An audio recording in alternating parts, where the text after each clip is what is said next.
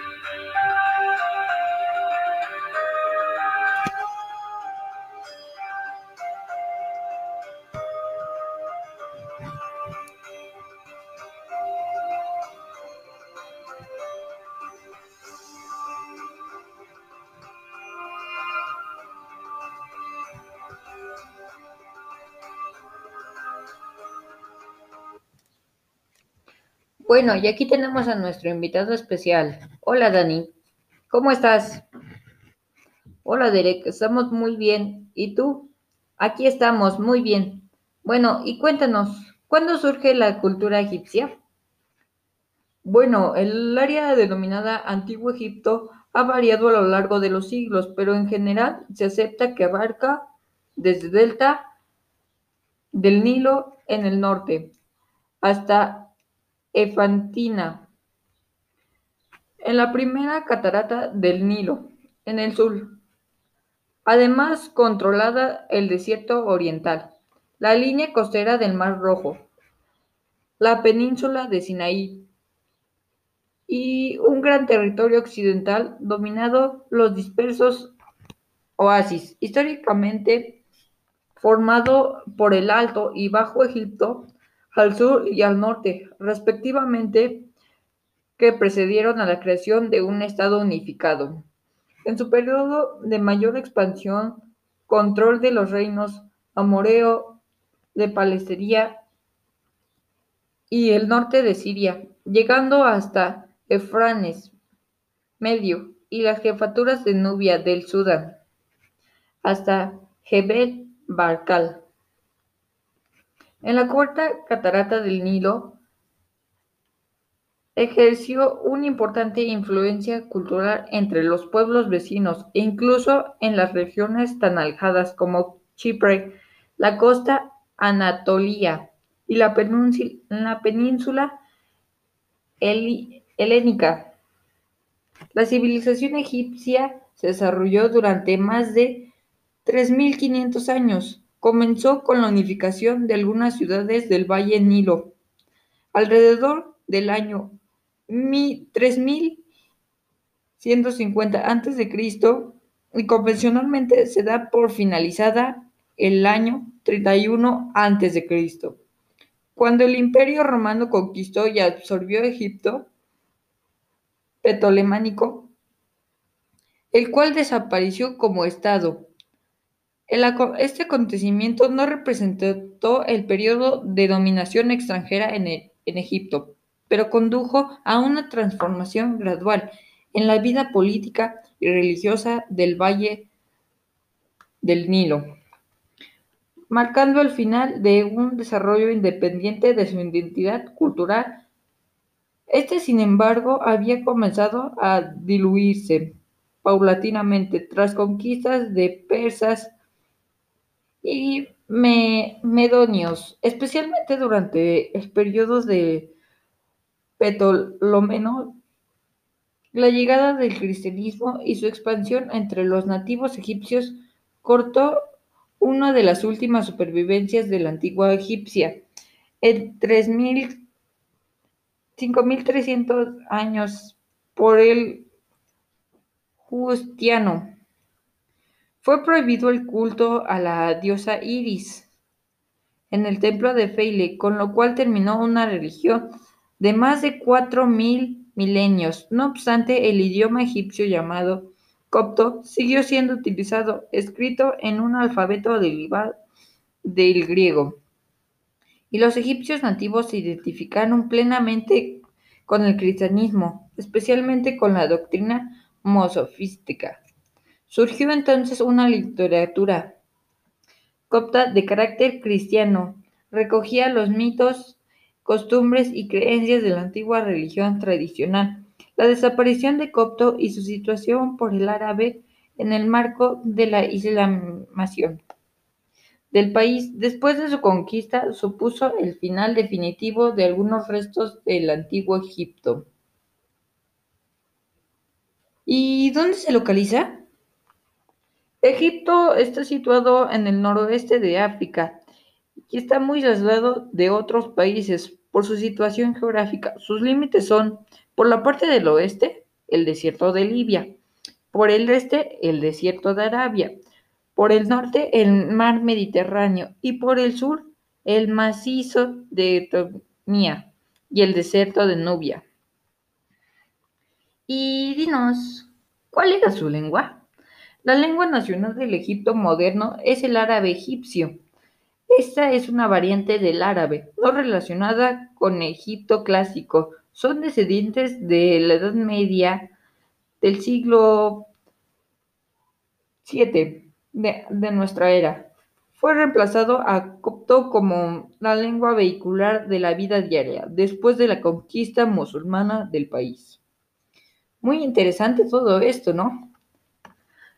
Bueno, ¿y cuál era su religión? ¿Y cuáles eran sus principales dioses? La religión es un factor fundamental de la cultura egipcia. Es muy difícil de comprender. Se trata de una religión politeísta, pero como tendencia al moniteísmo, ya que cada mono o pequeña religión tenía unos dios al que rendía culto principalmente y luego rendían culto a los demás de manera secundaria. Estas divinidades se representan como figuras humanas, como algunos símbolos, aunque luego algunos se sincretizan. Unas veces tienen cabeza de animal, otras veces solo representan con la forma de un animal.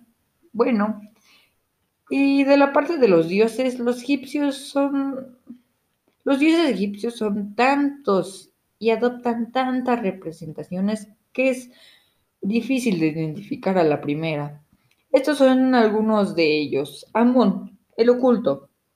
Amón era la divinidad más versátil y conocida, el rey de los dioses. Era personificación del oculto y del poder creador.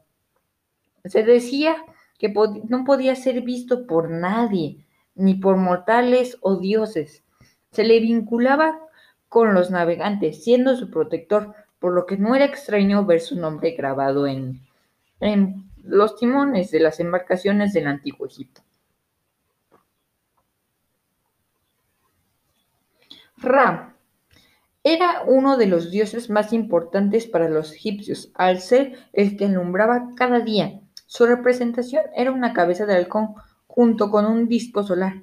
Cada noche viajaba 12 horas oriente a occidente por las 12 regiones de Duat, habitadas por los monstruos que intentaban detener la noche y hacerla eterna.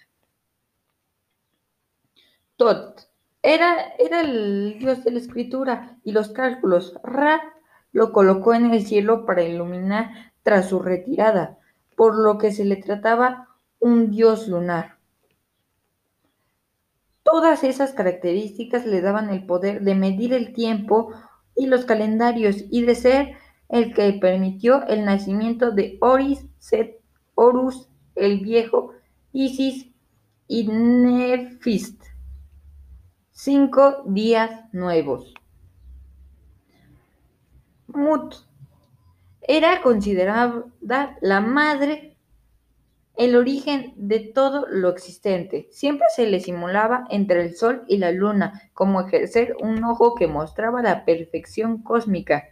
Era una de las estatuillas delante de la cual se pronunciaban unas palabras cuando alguien fallecía, para que no se descompusiera. Isis era la reina de las diosas, la diosa madre recuperada y ensambladora del cuerpo de Osiris, considerada la diosa de la maternidad y del nacimiento, protectora de todas las madres y los niños. Se le consideraba la institución del matrimonio. Oris, marido de Isis, se le consideraba un antepasado directo de la realeza. Fue uno de los más importantes del antiguo Egipto. Era el dios de la resurrección. A él se le encomendaban los muertos en su tránsito a una nueva vida. Horus era el dios real más antiguo, tenía forma de halcón, era el señor de la montaña, por donde el sol asoma cada mañana. Cuando el oculto Osis adquirió importancia, Horus se convirtió en el hijo de Osiris.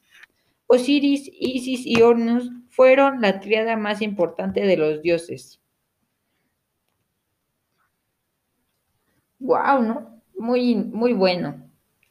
Bueno, ¿y cuáles eran sus costumbres y tradiciones? Bueno, estas son cuatro costumbres raras del antiguo Egipto que te podrían sorprender. Los ricos no tenían pelo. En el antiguo Egipto, solo los pobres tenían pelo por una razón, los piojos. Gran parte de la población tenía estos parásitos en la, en la cabeza Así que de forma más rápida y sencilla de librarse de ellos era raparse la cabeza. Los nobles lo solucionaban con pelucas elaboradas con pelo humano, así que los pobres dejaban el pelo largo para luego cortarlo y venderlo. Otra es la obesidad. La imagen que tenemos en la actualidad de los faraones egipcios es tal de unas personas estabeltas y delgadas. Sin embargo, la realidad es bien distinta. Un gran número de momias halladas en las tumbas indican muchos faraones eran obesos y presentaban obstrucciones en las arterias. Pastor de año. En el antiguo Egipto había proctólogos, a los que se les conocía como pastores del año.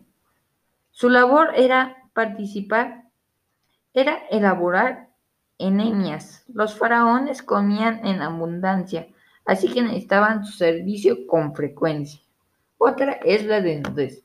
Los egipcios veían la desnudez con total normalidad.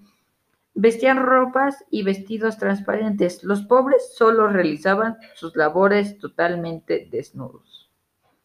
¿Y cuál era su vestimenta típica? Se usaban ropas exclusivamente de lino, aunque principalmente usaban fibras de juncos y cañas. Se le impuso el lino por creencia que era más puro y continuaba para fines textiles en exclusiva. El color preferido era el blanco, aunque podían llevar algunos dibujos en los bordes. La lana era conocida, pero fue considerada impura como todas las fibras de los animales. Solo a partir de la conquista de Alejandro Magno comenzó a emplearse la lana en prendas de carácter cotidiano, pero continuó prohibida en los templos y santuarios, donde los sacerdotes debían usar ropas de lino de color blanco. Ok, ok. Dinos, ¿cuál era su organización política? Organización política. El antiguo Egipto se organizaba en dos reinos, el Alto y el Bajo. A partir de 3000 años antes de Cristo se unificaron en solo un reino que tenía un gobierno monárquico absolutista y teótrico. Monárquico. En Egipto se gobernaba con un único rey. ¿Y cuál era su moneda? Eh, al día de hoy, la moneda oficial de Egipto era una libra egipcia. La primera vez que se comenzó a usarse una moneda en el país fue en el siglo IV a.C. En el imperio del antiguo Egipto de esa época se conservaron monedas de bronce, plata y oro muy apreciadas por los coleccionistas. Durante los siglos en Egipcio no existió ninguna moneda específica, sino locales. Dos años después se decretó, en 1874 se comenzó a acuñar monedas con un patrón basado en el valor de plata y oro. Una libra egipcia valía siempre así. Después de la piasta, se dividió en décimos denominados milemiles.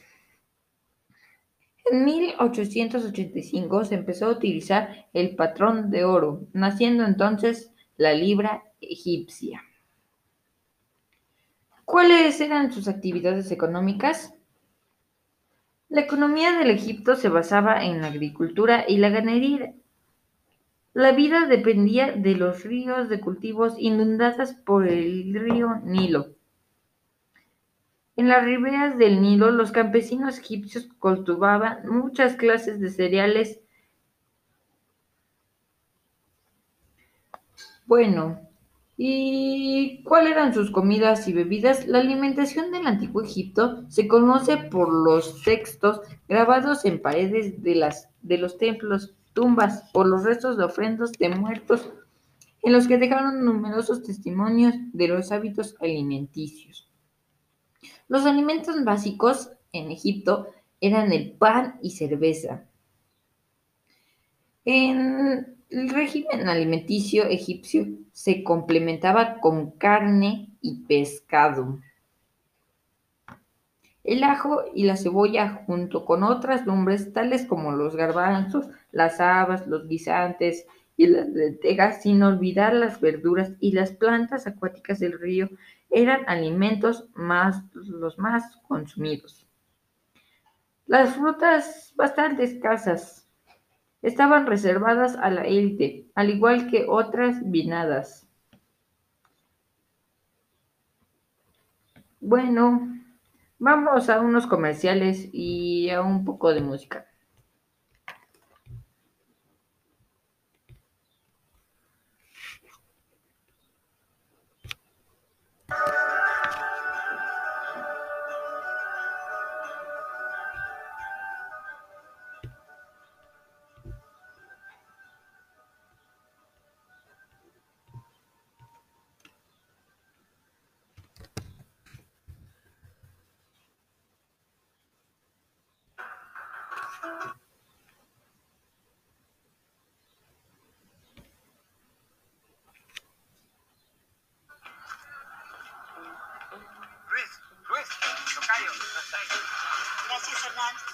Nada, María. Arturo.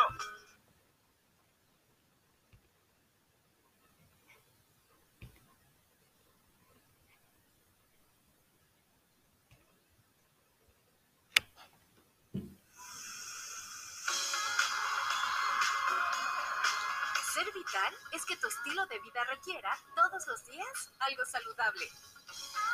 Como la nueva generación de panes Bimbo Vital, con frutas, sin colorantes y sin conservadores artificiales. Rico y natural es vital. Estoy disfrazado. Superhéroe. Bombero. ¡Ay, qué fácil! ¿Y ahora quién soy? Doctor. Sí, pero con muchos diplomas. Ya empiezan las clases, no podemos fallarles. Contrata o renueva tu crédito personal en sucursal o desde la app y llévate un increíble regalo. Este regreso a clases, Banco Azteca te dice cómo sí. Tus hijos pueden lo que quieren ser de grandes, pero tu apoyo siempre será el mismo. ¿Sueñas con tener el pelo largo? No lo cortes. Nuevo el Beat Dream Lab. Con un cóctel de queratina vegetal y óleo de ricino, reestructura tu pelo y ayuda a sellar puntas abiertas. Salva tus últimos 3 centímetros, el pelo largo de tus sueños. Nuevo el Beat Dream Lab. Salva tus últimos 3 centímetros. El Beat, lo valemos. Ojalá le guste, aunque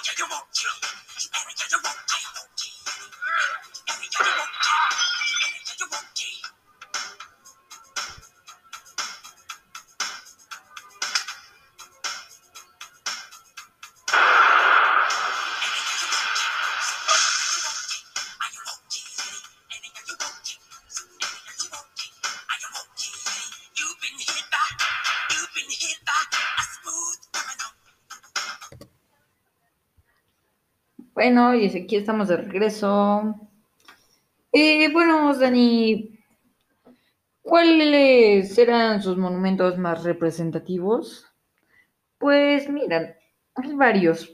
Podría entrar entre esos la pirámide de Gizeh, la Gate, el templo de Abu Simbel, el templo de Karnak, templo de Luchor, Valle de los Reyes, Palacio de Haml eh, y el templo de Edu. ¿Y cuáles eran los personajes más importantes? Pues podrían ser Tucamón, Menofis III, Ramsés II, Cleopatra, 7, Keops y nada más. Bueno, y dinos algunos mitos y leyendas. Bueno, pues hay muchos mitos de... Era como el de la creación. Según dice la leyenda, que al principio solamente existía un inmenso e infinito océano del nombre, el cual permanecía inmóvil, totalmente dormido. Ni el cielo, ni la tierra, ni las plantas, ni los animales, ni el hombre existían, solo Nun, el cual contenía elementos posibles. Pero un día el mundo tomó conciencia de sí mismo y de su situación, dándose el nombre de Ra. Este sería el primer dios, el cual al principio estaba solo en el medio océano. Pero un poco empezó a, a crear su alimento, tonaría el dios Shu, el aire, y salvaría a dios de la humedad. A continuación creó una isla en la que al reposar, la cual denominó Egipto, y al nacer el agua decidió crear el Nilo para alimentarla con los alimentos, la vida y todo, ¿no? Bueno, es como todas las, este, pues, todas las leyendas de la creación del hombre. Entra la leyenda de Swin, la leyenda de Iris, entre otras. Bueno, sí, y también invitamos a nuestros radioescuchas que pues se adentren en el tema si les gusta. Pueden buscar lo que les guste. Bueno, ¿y cómo era su literatura? La literatura egipcia surgió de las antiguas civilizaciones como el resultado de la voz popular. Ok. Oye, ¿y cuáles serían los aportes de esta grandiosa cultura a la humanidad? Bueno, pues mira, ellos nos han dejado grandes cosas como la arquitectura, el desarrollo de ciudades, uso del arco, las columnas, así como la construcción de pirámides, templos, el calendario, crearon el calendario de 365 días. Crearon su propia estructura de jeroglíficos hacia finales del milenio antes de Cristo. La medicina, conocimientos médicos que ellos habían inventado. Pues sí, cuéntanos. Pues alguna noticia importante. Pues fíjate que unos arqueólogos encontraron en Egipto lo que podría ser un cementerio de mascotas en el sitio antiguo del puerto romano de Berenice. Han encontrado casi 6.000, en su mayoría son gatos nada más. Desafortunadamente el tiempo se nos ha agotado, pero nos dio mucho gusto estar con ustedes. Nos vemos la próxima.